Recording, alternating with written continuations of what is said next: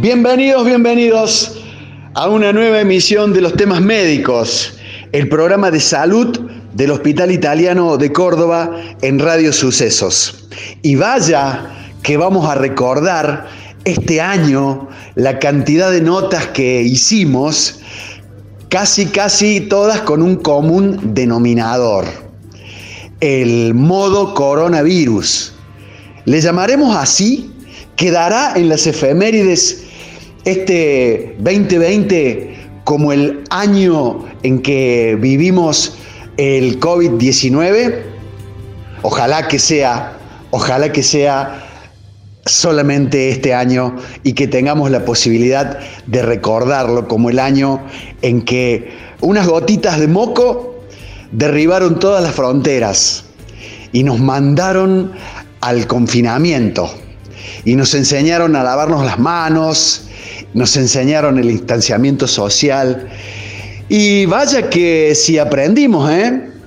porque estuvimos en el servicio de infectología, anduvimos por la guardia, pasamos también con los médicos generalistas, los neumonólogos, visitamos al servicio de nariz, garganta y oído, estuvimos con los oftalmólogos, también con los obstetras, con las ginecólogas y ginecólogos, con los pediatras, claro, y caminando por los pasillos del hospital, leemos aquí que dice, servicio de urología. Golpeamos la puerta y nos atiende con la amabilidad de siempre el doctor Juan Ignacio Garay del staff del servicio. ¿Qué dice, doctorazo? Muchas gracias. Hola, Vichy, ¿cómo te va? Muy buen día, ¿cómo estás vos? ¿Qué te pareció el prólogo que hice? Eh, ¿Al menos interesante o muy largo? No, no, muy elocuente, muy interesante. Eh, y realmente nos despierta preguntas a todos sobre esta cuestión de la pandemia. A ver, cuando leíste allá por febrero que había un tema de un virus, de una gripe, que en China, ¿qué, qué, qué posicionamiento mental hiciste? ¿Te la viste venir? ¿Dijiste esto queda allá del otro lado del mundo? Nunca, jamás me hubiese imaginado que hubiera sucedido lo que pasó. Creo que, eh, bueno, no solo no lo preví yo, creo que nadie lo previó eh, nos sorprendió enormemente, de hecho es algo que nunca había sucedido antes en la historia de la humanidad. Realmente nos agarró desprevenidos y no, no lo hubiese previsto.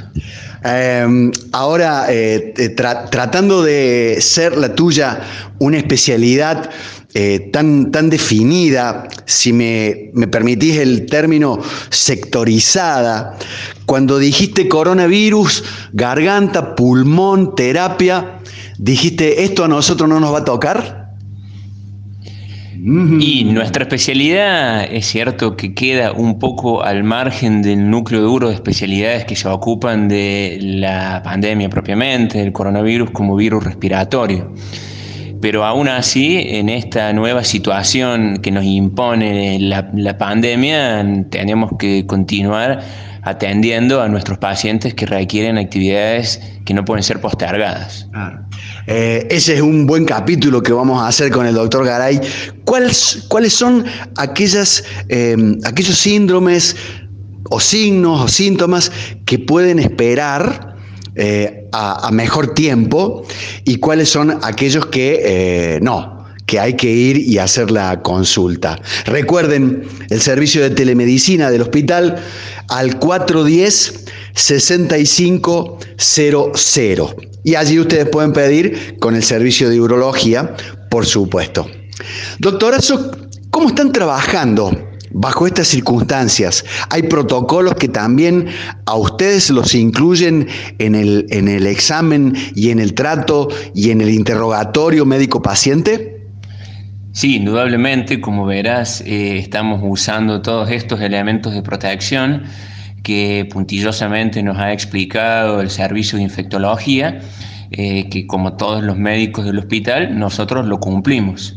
Tenemos que utilizar eh, una vestimenta diferente a la habitual, con algunas de las prendas que son descartables para evitar contagios y los elementos de protección faciales, el barbijo, los guantes, lavado de manos frecuente, higiene del consultorio entre cada paciente, son todas medidas que eh, normalmente las teníamos en cuenta, pero ahora indudablemente que las tenemos que aplicar con mucha más, con mucha más profundidad. Además, em, ya desde el ingreso al, hospital ya hay una, como un, eh, eh, una elección, un triage, en el que se te hacen algunas preguntas muy dirigidas, eh, se te toma la temperatura corporal, se te higieniza el calzado y manos, con lo que ya entra un paciente que de alguna manera te deja eh, un cierto grado y porcentaje eh, importante de satisfacción. Sí, efectivamente el protocolo impone que existan circuitos separados entre los pacientes que podrían llegar a tener una enfermedad respiratoria, ya sea porque tengan síntomas como, como tos, como dificultad para respirar, etcétera, o ya sea porque tengan fiebre, y el otro grupo de pacientes que tienen otros síntomas diferentes que pueden llegar a ser pacientes positivos asintomáticos, pero no, no, tienen ningún síntoma respiratorio. Es por eso que desde la entrada se clasifica a todos los pacientes en dos grupos y los circuitos no se cruzan. Los pacientes que nosotros, como urólogos, recibimos en consultorio son pacientes que no tienen fiebre, que no tienen síntomas respiratorios y que no han estado en contacto con pacientes positivos de coronavirus o sospechosos de ser positivos de coronavirus. En caso que un paciente acuda al hospital por cualquier motivo, pero tenga fiebre o síntomas respiratorios, va a ir por otro circuito diferente, que como decíamos recién no se cruza, van a ser atendidos por personas eh, entrenadas para recibirlos y casi todos estos pacientes van a ser sometidos a un hisopado nasal u orofaringio. Excelente. Es el doctor Juan Ignacio Garay del Servicio de Urología del Hospital Italiano de Córdoba.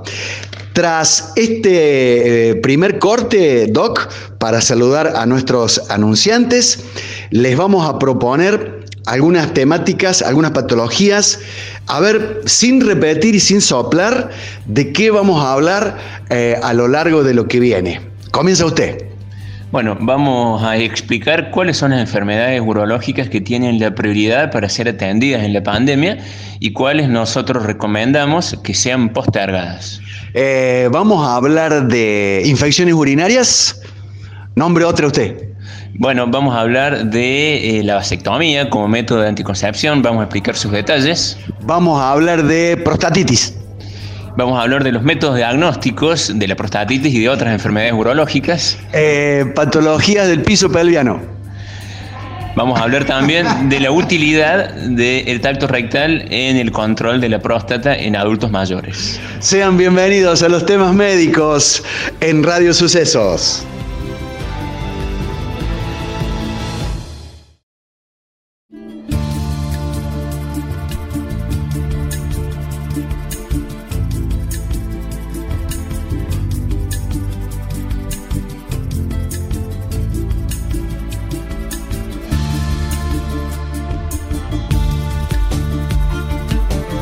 El agradecimiento para nuestros amigos avisadores, también para el departamento de marketing del Hospital Italiano, que siempre nos ayuda a, conseguir el tiempo y a nuestros especialistas. Hoy en el servicio de urología con el doctor Juan Ignacio Garay.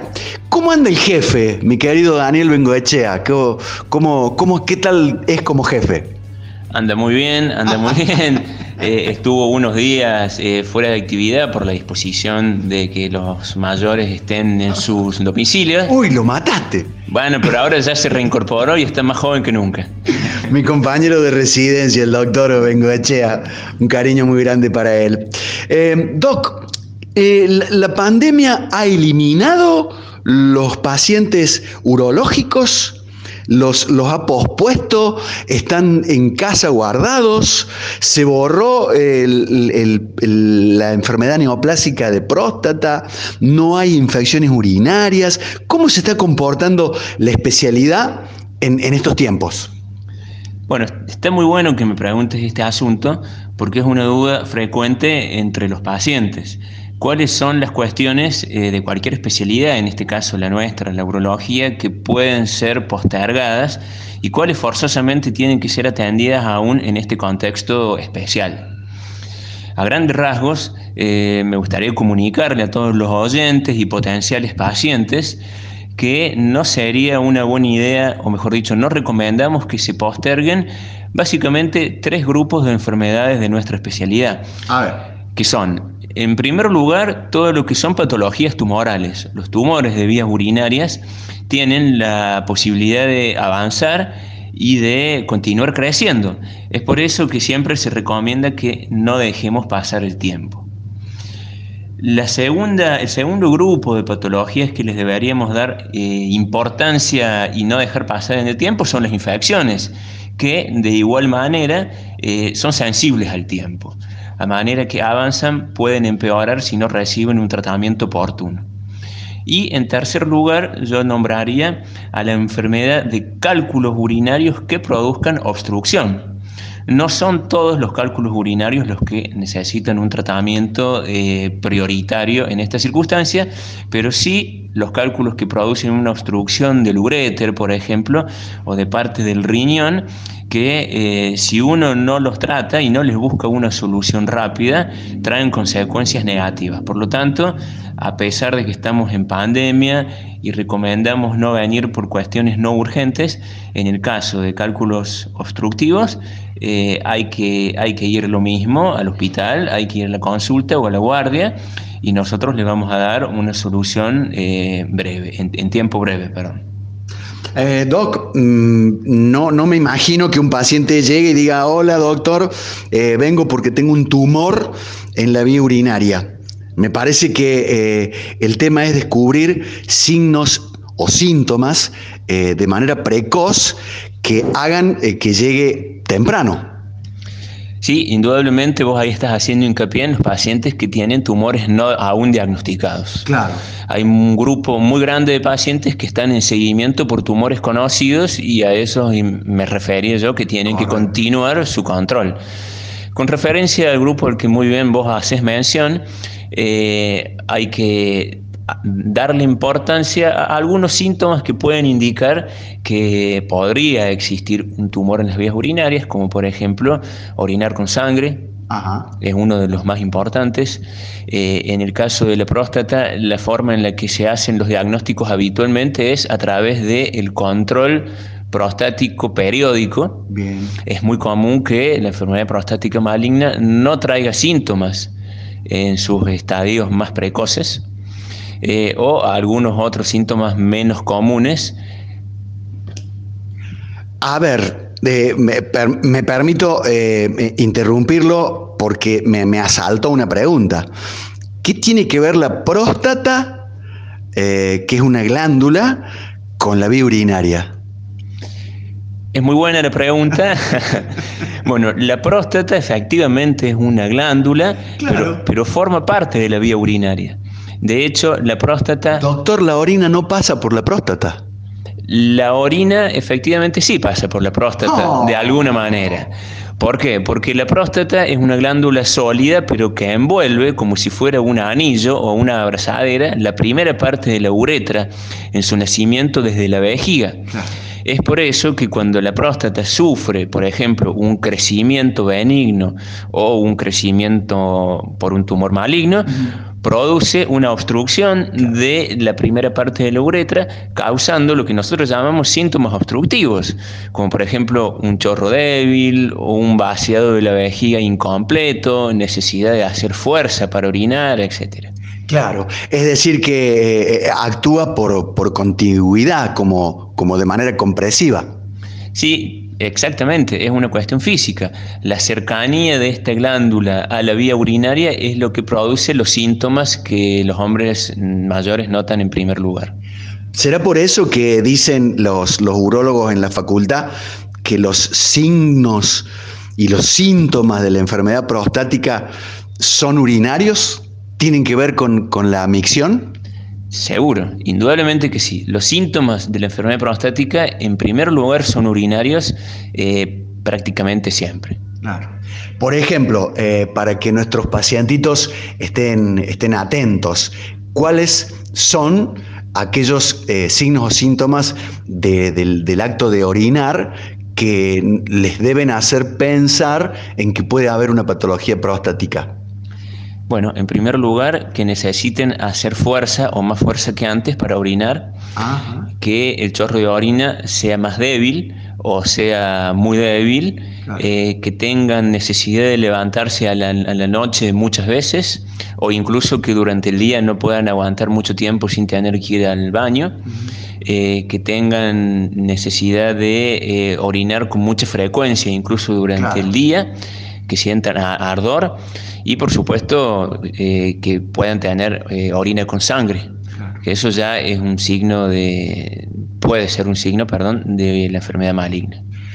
por eso siempre los escucho decir que no hay que llegar a tener esos síntomas ni signos, sino que llegar a la consulta antes. ¿Desde qué edad se aconseja hoy que mm, el paciente vaya a la consulta, eh, al, control urológico sano?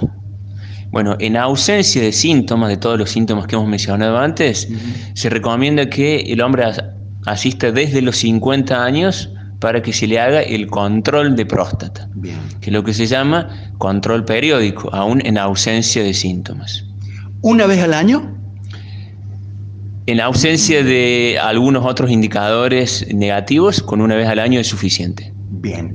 Doc, ¿qué incluye? Porque eso lo vamos a desarrollar en, el siguiente bloque, pero digamos, ¿cuáles son los métodos diagnósticos que ustedes utilizan hoy en la investigación de la patología eh, prostática? Bueno, en primer lugar, hacemos un interrogatorio sobre síntomas que está bastante pautado, es un interrogatorio estructurado a continuación, habitualmente se solicita una ecografía renal y vesicoprostática, eh, un análisis de sangre, que es el antígeno prostático específico, y el examen físico, que consiste en evaluar a grandes rasgos el paciente, si por ejemplo tiene algún problema vesical o en sus genitales, y en hacer un tacto de próstata. Doc, ¿siempre eh, sigue siendo hoy el, examen prostático eh, por vía rectal un método de, excelencia o, con lo que ha avanzado los métodos eh, diagnósticos radiológicos, ecográficos, eh, puede haber perdido sensibilidad?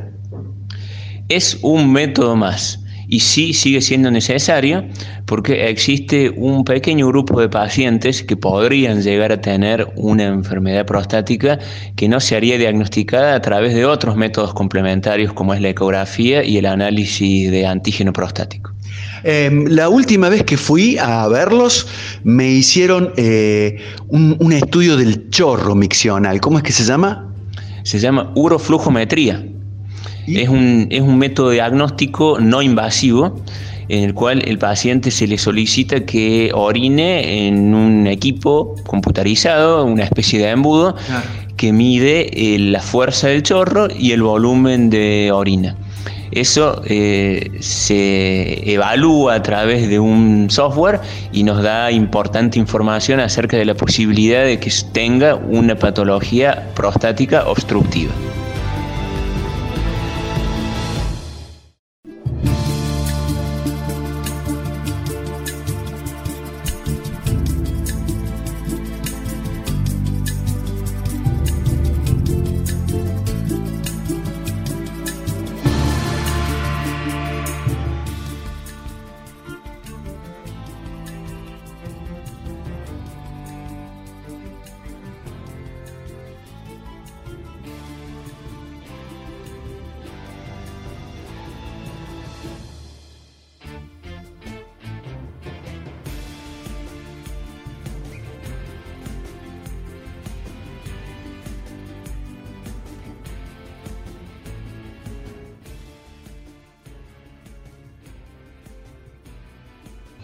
Continuamos, continuamos con los temas médicos, con el gentil auspicio del Hospital Italiano de Córdoba. Recuerden el servicio de telemedicina 410 6500 para eh, iniciar allí el contacto médico-paciente. 410-6500.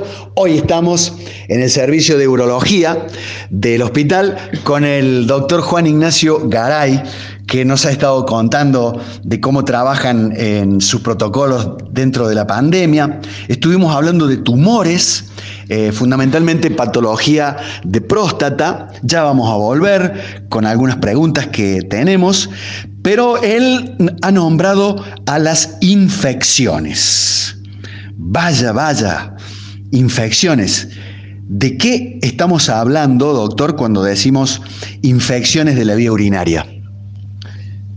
Bien, las infecciones en las vías urinarias son unas enfermedades muy comunes, tanto en hombres como en mujeres. Se pueden presentar con distintos síntomas y eh, nosotros en general hacemos hincapié en dividirla desde el punto de vista médico en lo que son las infecciones comunes y las infecciones complejas. Las infecciones comunes afortunadamente son mucho más frecuentes y es la típica cistitis, que afecta más comúnmente a mujeres jóvenes, pero que también puede afectar a mujeres mayores. Se manifiesta con necesidad de orinar con más frecuencia, con algún ardor para orinar. En algunos casos se puede manifestar como un poquito de sangre en orina eh, y en general tienen un diagnóstico y un tratamiento que es relativamente simple, eh, con un análisis urinario se pueden diagnosticar y el tratamiento consiste naturalmente en un esquema antibiótico. Cuando uno dice cistitis, eh, se está refiriendo a inflamación de la vejiga. Sí, sí, sí, sí. Cistitis es una inflamación de la vejiga y la mayor parte de las veces se debe a una causa infecciosa, a una infección urinaria. Gérmenes. A gérmenes, exactamente. Doc, ¿y ahí el diagnóstico es clínico? ¿Usted le ve a la, a la mujer joven que ya conoce eh, de, estos episodios recurrentes y, de una le, da, le, indica un antibiótico o es necesario esperar el, el urocultivo? El diagnóstico se sospecha fuertemente por los síntomas. Eso significa que sea diagnóstico clínico. De todas formas, solo se confirma con el análisis de orina. Pero ahí te hago una pequeña pausa porque en el caso de mujeres jóvenes que tengan infecciones frecuentes eh, y los síntomas sean muy típicos de esta patología, es hábito nuestro indicar el tratamiento antes de recibir el resultado del análisis de orina ah. para aliviarle los síntomas. Eh, el análisis de orina, particularmente el cultivo, tarda de 48 a 72 horas. Mientras tanto, la paciente ya comienza a recibir un tratamiento con antibióticos eh, empíricos. Empíricos significa que son los antibióticos que más frecuentemente son efectivos en estos casos. Ah, Al recibir el urocultivo, nosotros ya tenemos la verificación eh, documentada de la infección y el nombre del germen y la sensibilidad a los antibióticos. De esa manera, si por ejemplo nos damos cuenta que el antibiótico que indicamos en primera instancia no es efectivo, rectificamos este tratamiento. Si vemos que si era activo el que nosotros elegimos en primera instancia, lo ratificamos y continúa con ese mismo antibiótico. Esto lo digo porque muchas veces se comienza con un tratamiento antibiótico sin recibir la confirmación para dar alivio sintomático y no prolongar las molestias. Doc, eh, ¿sirve aquello que por ahí hemos escuchado cuando hay una infección urinaria, tomar mucho líquido para barrer los gérmenes o, es un mito?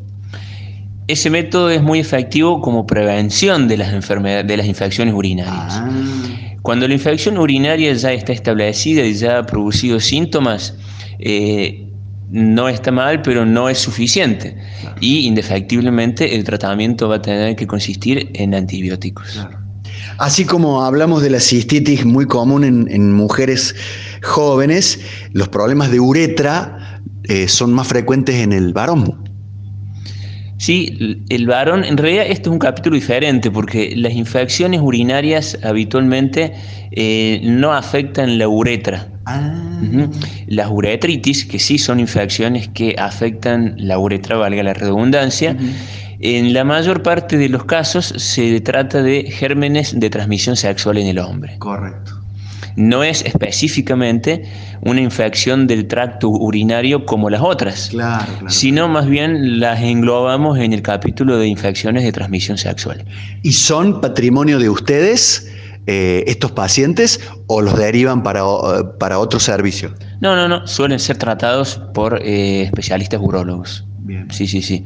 Eh, son hombres que adquirieron esta patología normalmente por esta transmisión sexual y son derivados casi siempre a nosotros, a los urólogos o eventualmente al infectólogo que tranquilamente le puede indicar un tratamiento. Doctorazo, en este caso, en este eh, grupo de pacientes con enfermedad de la uretra, mm, me parece que es bueno el tratamiento de la pareja.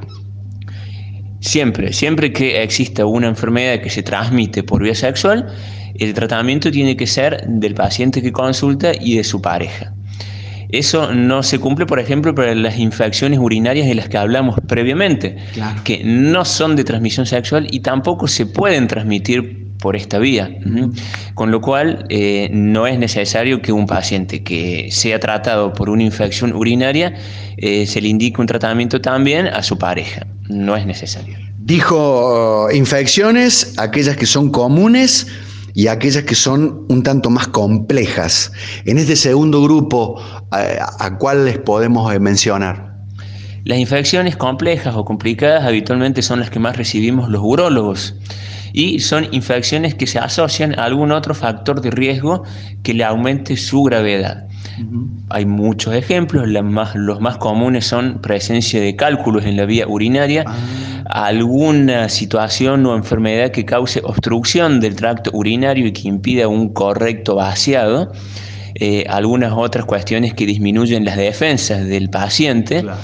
Eh, en general son esos los factores que más comúnmente hacen de que la infección sea, sea compleja y requiera de un tratamiento más delicado.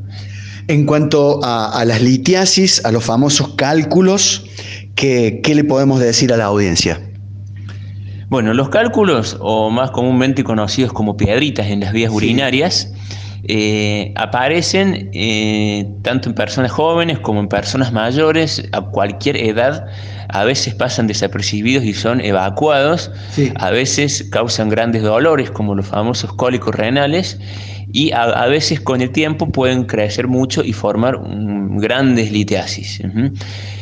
En general uno las puede tratar cuando son chiquitas, cuando son piedritas chiquitas formadas en los riñones eh, y que pueden evacuarse de forma espontánea, se le hace lo que nosotros denominamos tratamiento médico expulsivo, que básicamente consiste en hacer un control mientras el paciente expulsa la piedrita por sí solo.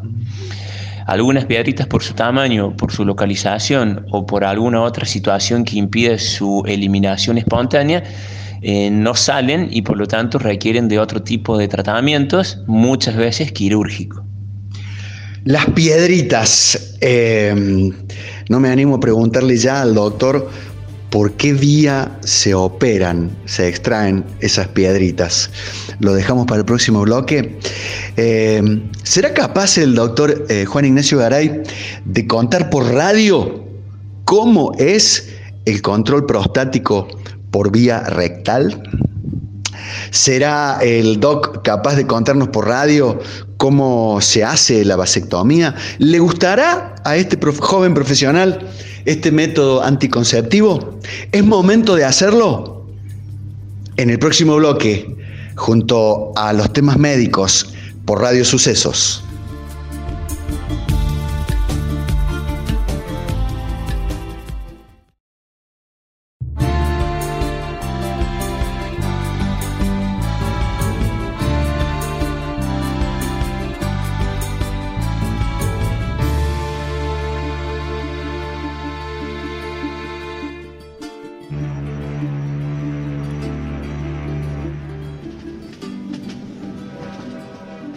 Aquí sucesos con este especial de temas médicos, hablando en el servicio de urología del Hospital Italiano de Córdoba. Nos atiende el doctor Juan Ignacio Garay. Habíamos llegado al capítulo de las litiasis, los cálculos, las famosas piedritas. ¿Cómo, es el cuadro clínico, Doc? Eh, lo más típico, obvio, que se presenta el paciente o la paciente, es más frecuente en ellos, en ellas. ¿Cómo le llega a usted al, consultorio o a la guardia? Bien, vamos a hablar como para aclarar de forma introductoria que los cálculos más frecuentes que nosotros vemos se forman en el riñón y cuando provocan síntomas muy floridos como los que voy a describir ahora es porque en su descenso bajan por el uréter, que es el conducto que trae la orina del riñón hasta la vejiga. Es un conducto menor a un milímetro, muy finito, uno para cada riñón. Y cuando los cálculos al bajar por el uréter lo obstruyen, provocan los síntomas que se conocen como cólico renal. Se impacta en, el uréter, eh, se, clava. Se clava, se clava o, se impacta es una manera de decir que lo tapa, para decirlo en forma simple. El uréter tapado por el cálculo, no permite que la orina pase a través de él, por supuesto. Entonces, en esa situación, la hiperpresión de la orina por encima del cálculo que no logra descender hacia la vejiga por esta especie de tapón, es lo que produce el dolor. Ah. Es decir, que el dolor se produce por el aumento de la presión y lo que duele es la vía urinaria, no el riñón propiamente. Eh, es muy común ver en las guardias de emergencias personas con cólico renal. Este cuadro, como digo, es algo frecuente, se caracteriza por un dolor en el sitio lumbar del lado afectado, ya sea derecho o izquierdo. Es sumamente infrecuente o casi nunca vemos que sea de los dos lados, siempre es de un solo lado. Menos mal. Menos mal, menos mal, ese dolor que aparece en la región lumbar puede irradiarse hacia abajo al costado de lo que se llama flanco o incluso hasta la zona de la vejiga y los pacientes también pueden llegar a sentirlo cuando el cálculo va bajando en la región genital, oh. eh, en, el pene, en el hombre y en la vulva en el caso de las mujeres. Es un dolor muy fuerte, es un dolor que nunca pasa desapercibido, a veces es tan fuerte que el paciente además del dolor siente náuseas o vómitos y necesita de un tratamiento analgésico rápido, obviamente. Claro. Eh, es dramático, eh, le contamos alguna experiencia de guardia eh, tengo y el doctor también. cuando el paciente ya sabe que lo ha tenido, es una tranquilidad. Vengo con un cólico de vía urinaria. Ahora, cuando un paciente nuevo, es todo un desafío. Y si es mujer, ni te cuento, porque tenés que ver, no vas a hacer un embarazo, no vas a hacer una apendicitis. Comienzan a jugar todos esos diagnósticos diferenciales. ¿Te ha pasado? Seguro, sí, sí, sí. Los pacientes eh, que vienen con este cuadro implican una fuerte sospecha de tener un cólico renal, pero no es la única enfermedad que produce este tipo de síntomas. Correcto. Ahí aparecen lo que vos mencionaste de diagnósticos diferenciales. Entonces uno tiene que utilizar eh, la experiencia, los síntomas que el paciente explica y los estudios, es decir, los métodos complementarios, para distinguir un cólico renal de otras enfermedades, como puede ser un cólico biliar, una apendicitis, alguna enfermedad eh, de los ovarios en el caso de las mujeres. Una discopatía vertebral. También, también las enfermedades, discopatía vertebral puede ser confundida por su intenso dolor con un, un, un herpes zóster. También, también la, la, lista de diagnósticos diferenciales es larga. es larga y ahí es donde entra en juego eh, la experticia del profesional médico de guardia.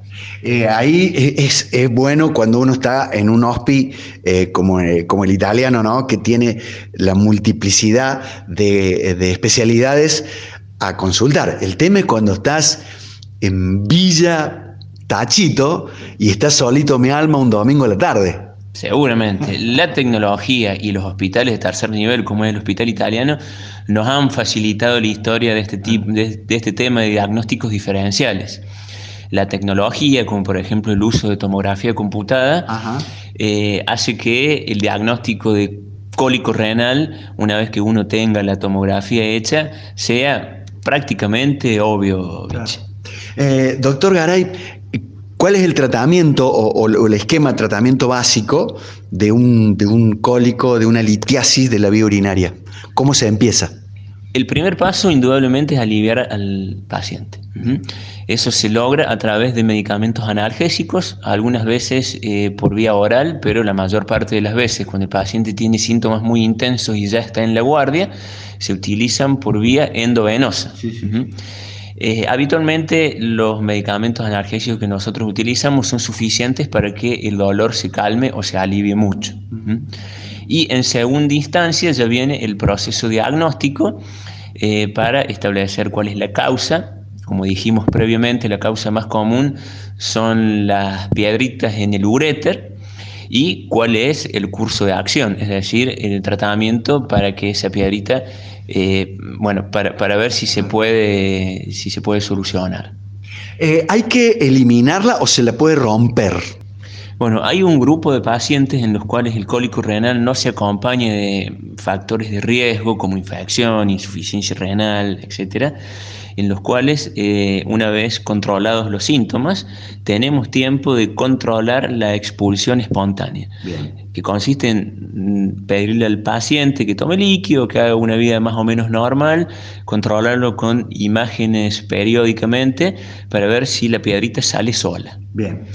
Hay otro grupo de pacientes que por algún factor de riesgo necesitamos un tratamiento intervencionista urgente, que puede consistir en la colocación de un catéter ureteral o de alguna otra operación. Y hay un tercer grupo de, pacientes en el cual no es eh, obligatorio hacer un tratamiento urgente, pero que tampoco expulsan la piedrita en forma espontánea y en ese grupo de pacientes inevitablemente tenemos que avanzar con un tratamiento intervencionista.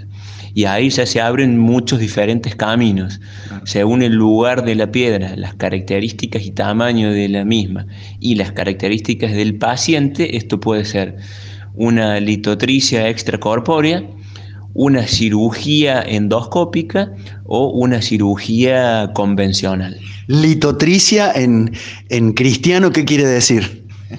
La litotricia es un... Romper el cálculo. Exactamente, es un, es un procedimiento que consiste en una emisión de unas ondas de choque dirigidas, apuntadas, vamos a decir así, hacia la piedrita desde afuera del cuerpo, con el objetivo de que esa piedra se quiebre y se rompa y los pequeños fragmentos luego se expulsen solos. Es un procedimiento mínimamente invasivo por ejemplo, a base de eh, utilizar láser, algún tipo de, radiación, eh, eh, ¿se suele aplicar? No, no es exactamente eso. La, litotricia consiste en, como si fueran, para que nos entiendan, una especie de vibración ah. emitida por un equipo específico. Eh, no importa la tecnología, pero esas vibraciones avanzan a través de los tejidos del cuerpo eh, y al llegar a la piedrita, que es un cuerpo rígido porque tiene una estructura cristalina, eh, se quiebra o se rompe.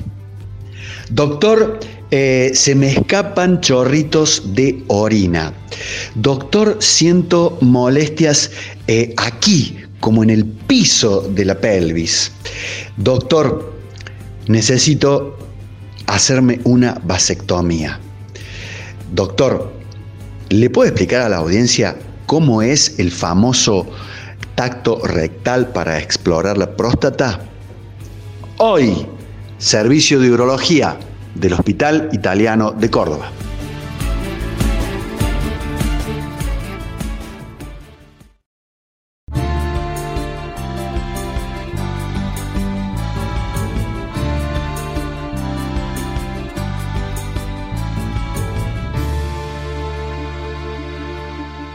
Y así sucede casi siempre cuando la nota es eh, linda e interesante, eh, discurre rápidamente.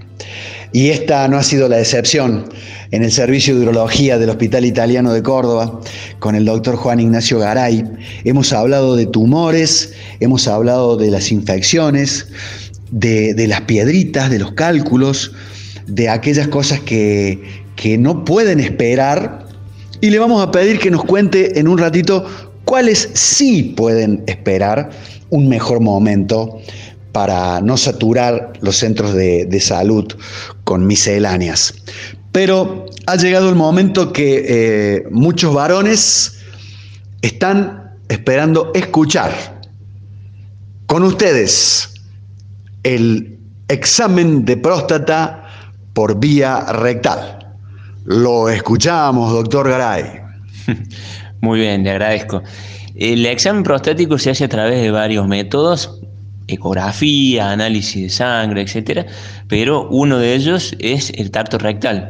Es una parte del examen físico que lleva un par de segundos y consiste en que el médico con el dedo índice palpe la próstata a través del recto.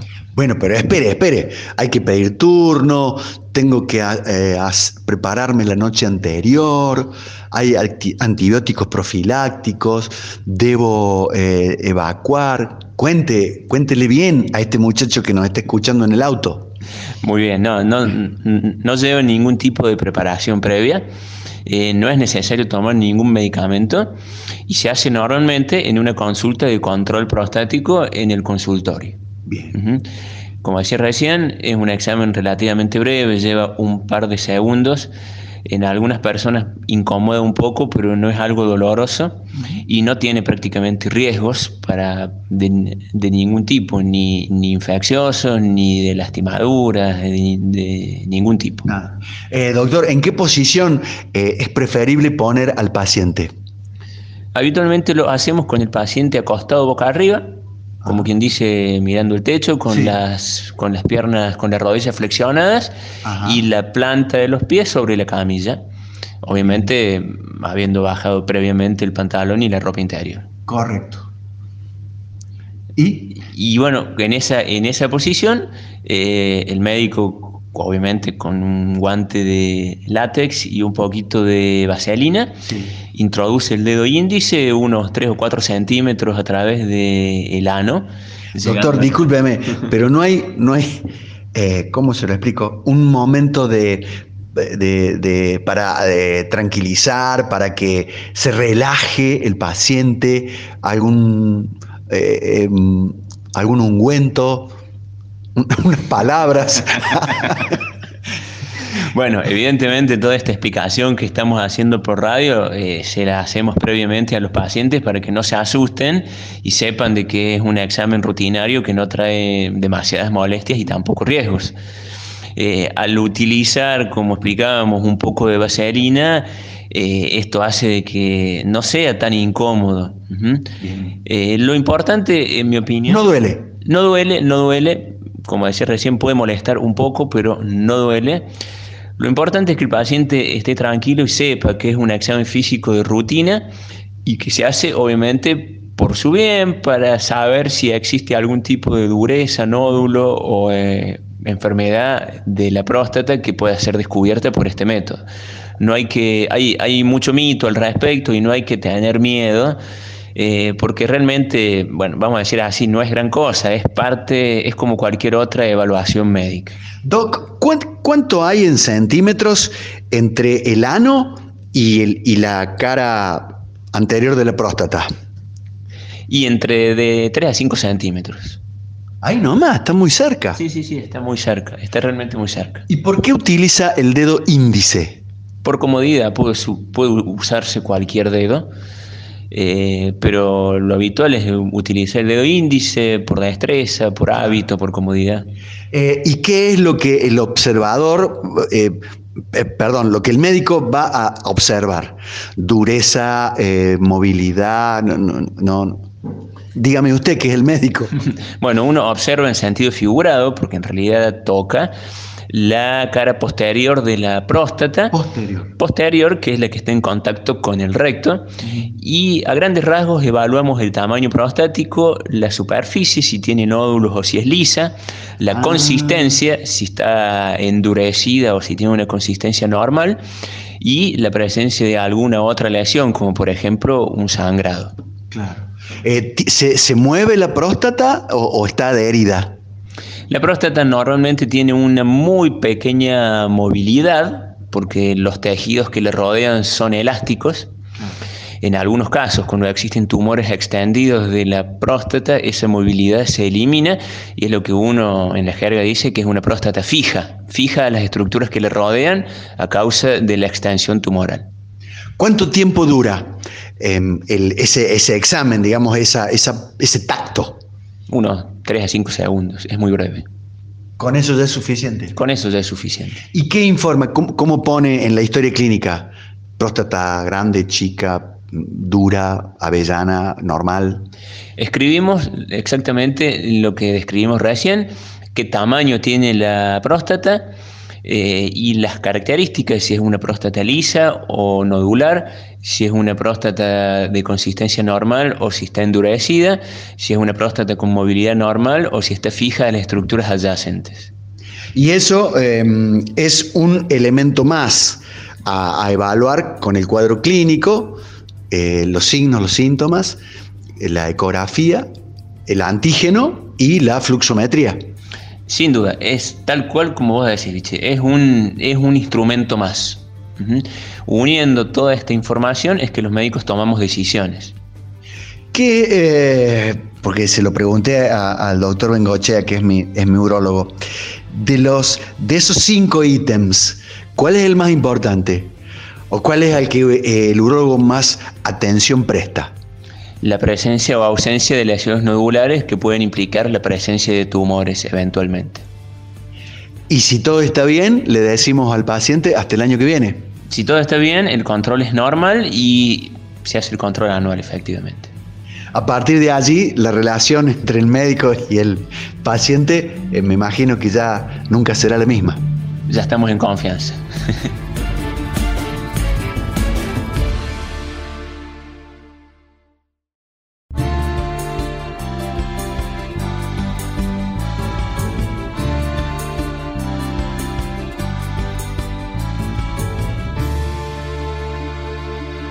Bueno, así como ustedes disfrutan y seguramente se han sonreído en la, en la última parte del bloque precedente, eh, nosotros también, aquí en, en el servicio, eh, junto al doctor Juan Ignacio Garay. Por supuesto que ustedes deben tener muchas preguntas, eh, pueden canalizarlas al- a través del servicio de telemedicina. Agenden 410-6500 y de allí piden la derivación al servicio de urología. Doc, nos queda un capítulo que dice ser la vasectomía, con V corta. ¿De qué se trata? La vasectomía es un método anticonceptivo definitivo que se hace a través de un procedimiento quirúrgico. El procedimiento eh, es una cirugía, de hecho, consiste en identificar, ligar y cortar ambos conductos deferentes, que son los conductos que transportan los espermatozoides desde los testículos hacia el resto de la vía seminal para ser eh, expulsados en la eyaculación. Cuando uno liga y corta los conductos deferentes, ya no puede pasar nunca más ningún espermatozoide y por lo tanto ese hombre, ese paciente, pasa a ser infértil en forma definitiva. Siempre hacemos hincapié cuando explicamos las características de este método anticonceptivo en que es algo irreversible. Claro. Porque una vez hecha la vasectomía, revertir la misma es, eh, es complejo y muchas veces no es efectivo. Es por eso que eh, se recomienda solo en personas que estén ya decididas a no tener más hijos. Eh, es ideal para hombres que ya han tenido familia o que han decidido no tener familia en forma definitiva, nunca más, digamos así. Eh, Doc, eh, también hay un razonamiento legal. eh, para nuestra legislación, el, hombre la puede decidir en cualquier momento de su vida. Sí, el hombre puede decidir esto en cualquier momento de su vida. Solo tiene que ser mayor de edad.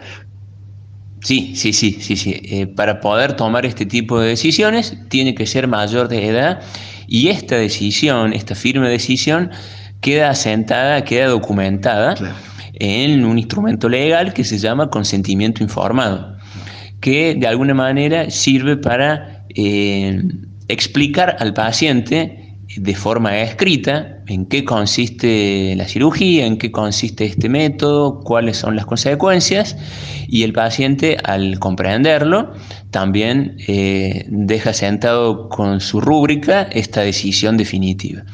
Esto eh, desde el punto de vista médico-legal es necesario para que, para que no haya, digamos así, desacuerdos. Correcto. Eh, Doc, ¿y necesita una preparación? Eh, ¿Es como una, una cirugía menor? Eh, ¿En qué momento se hace? ¿Llega, el paciente se opera, se vuelve a la casa, debe quedar internado? Sí, la vasectomía es una cirugía que se realiza habitualmente en el quirófano con anestesia local o con anestesia regional. Habitualmente después de la cirugía, el mismo día de la operación, el paciente ya puede regresar a su casa. Tiene que hacer un reposo de un par de días. Habitualmente ya el segundo o tercer día puede volver a sus actividades habituales laborales. Eh, le pedimos que espere unos 5 o 6 días para hacer actividades deportivas intensas y eh, tiene que continuar cuidándose con algún método anticonceptivo por lo menos hasta que pasen tres meses. ¿Por qué? Porque pueden quedar espermatozoides en el conducto de la vía seminal que tienen que ser eh, evacuados. Eh, habitualmente a los dos o tres meses hacemos un espermograma de control y si verificamos que no queda ya, que no hay ya espermatozoides en el líquido eyaculado, eso se llama asospermia, ya se considera que el objetivo de la cirugía ha sido alcanzado y desde ese momento el paciente ya puede dejar de utilizar otros métodos anticonceptivos porque ya no hay riesgo de embarazo. Doc, ¿y por dónde es el abordaje? ¿Por dónde entramos a buscar esos conductitos diferentes? Se hace una o dos pequeñas incisiones a nivel escrotal. en la bolsa de los testículos. En la bolsa de los testículos, efectivamente. Son incisiones pequeñas de no más de un centímetro. Eh, buscamos y cortamos estos pequeños conductos y luego eh, se hacen un par de puntos que se caen solos. Hay un mito, Doc, que dice que se, hace un nudito y cualquier cosa, si después me arrepiento, eh, entran y, y desato el nudo. Eso efectivamente es un mito. No, no, no se hace solamente un nudo, también se hace un corte, se corta el conducto eh, para evitar que haya ni siquiera un mínimo riesgo de, canal, de recanalización y que nuevamente pasen espermatozoides. Lo que sí es cierto es que existe una cirugía de reversión de la vasectomía en pacientes que se arrepienten. Esta cirugía eh, se hace a través de microcirugía, es una cirugía difícil, es costosa y en muchos de los casos la cicatriz interna producida por el, procedimiento inicial impide que sea exitosa esta recanalización. Eh, es por eso que en general nosotros insistimos en que los pacientes estén seguros de tomar esta decisión. Pero bueno, lo de la cirugía de recanalización no es un mito, es una realidad, existe, se puede y también es cierto de que hay casos en los cuales es exitosa y los pacientes logran recanalizarse, logran volver a ser fértiles y pueden volver a tener hijos. Pero deberíamos aclararle a los oyentes que es la excepción. Claro. Doc, por último, a modo de repaso, ¿cuáles son las cosas de, de la urología que en este contexto que vivimos en, el, en Argentina y en el mundo pueden esperar. Y por el contrario, las que no mencionemos son las que deben consultar. La vasectomía, por ejemplo, quiero, quiero hacérmela el lunes. Bueno, según las disposiciones oficiales, estamos en fase 2 eso significa de que todavía no se pueden hacer procedimientos programados, solamente aquellos procedimientos que sean de urgencia o por algún motivo impostergables. Esto significa que todas las cuestiones eh, que puedan ser postergadas, como por ejemplo una vasectomía, eh, las tenemos necesariamente que postergar hasta que se tome una nueva decisión oficial al respecto. Eh, doc, me quiero sacar la próstata el, lunes. ¿Voy? en general, eh, si ese, esa cirugía que vos me estás mencionando es por patología benigna y no hay una urgencia específicamente, eh, nuevamente le vamos a sugerir que postergue ese procedimiento, es decir, que no lo vamos a hacer por ahora hasta que, hasta que se decida que salimos de esta fase 2. Eh, Doc, algo que es muy ataca lo social, aquellas personas que tienen incontinencia urinaria en este momento? Bueno, la incontinencia urinaria es una enfermedad que produce un impacto muy grande en la parte, en la parte social, en la parte anímica, psicológica y también física. Es por eso que uno puede considerar la situación y si se trata de un, un o una paciente, porque es más común en mujeres que tenga un tipo de incontinencia que le cause un impacto grande en su calidad de vida, puede ser considerada para, darle un tratamiento quirúrgico en este contexto. Bueno, para más datos les invitamos a, visitar el servicio de urología del Hospital Italiano de Córdoba. Agenden la telemedicina en el 410 6500 y las muchas gracias para eh, el doctor Daniel Bengochea, jefe de servicio, y para el doctor Juan Ignacio Garay, que tan gentilmente nos ha brindado su tiempo. Bueno, muchas gracias por tu invitación, siempre disponibles para lo que necesiten, y bueno, un saludo también para todos tus oyentes.